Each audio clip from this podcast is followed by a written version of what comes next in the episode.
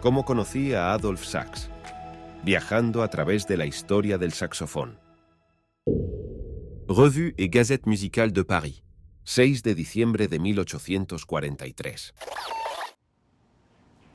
Pero, de verdad, ¿cómo es posible? Comprendo su preocupación, monsieur. Es lamentable ver tales inconvenientes colarse en una reunión de tan grandes y distinguidos artistas. Y no solo eso, señor.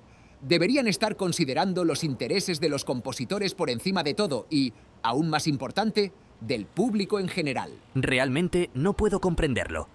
¿Cómo es posible que entre los descontentos de esta orquesta haya algunos fabricantes de flautas, trompetas, fagotes o clarinetes que únicamente por intereses personales están obstaculizando el avance del arte musical? La respuesta es sencilla, monsieur.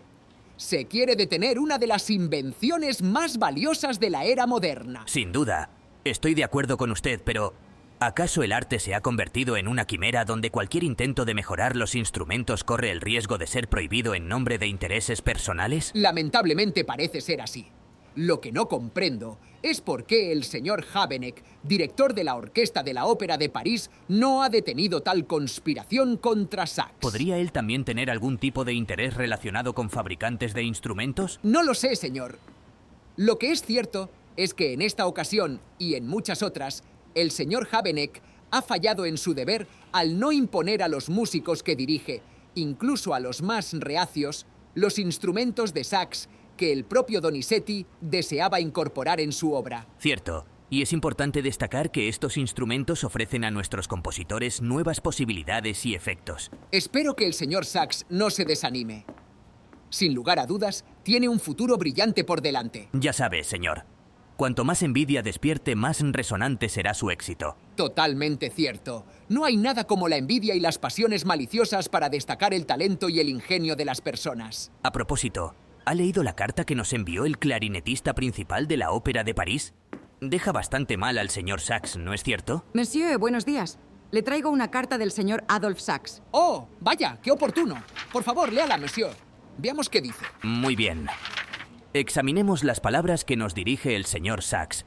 No olvidemos que en nuestra revista mantenemos el firme compromiso de escuchar y atender a todos los artistas de nuestro tiempo. Por favor, monsieur, la carta. Lea la carta. Dice así.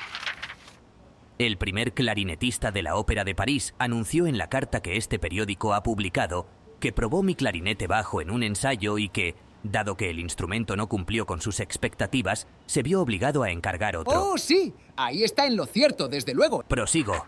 Tengo pocas palabras que decir en respuesta a Monsieur Bouteux. Si considera que mi instrumento es deficiente, tiene derecho a hacerlo. Eso que escribe Sachs es muy honesto por su parte, ¿verdad? Por favor, no me interrumpa. Sin embargo, debo recordarle que esta opinión no siempre la mantuvo, ya que en mi presencia, frente a más de 50 personas, en varias ocasiones hizo comparaciones entre el instrumento que toca ahora y el mío, encontrando este último mucho mejor que el antiguo.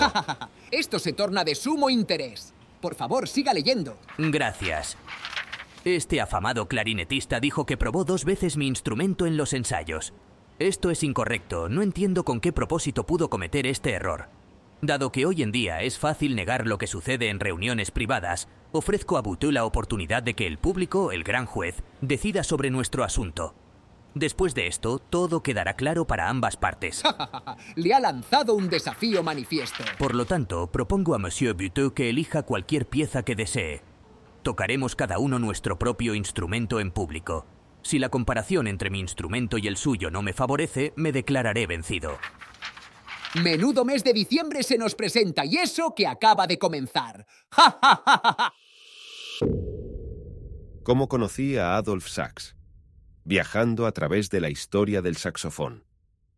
Un podcast creado por Álvaro Molina.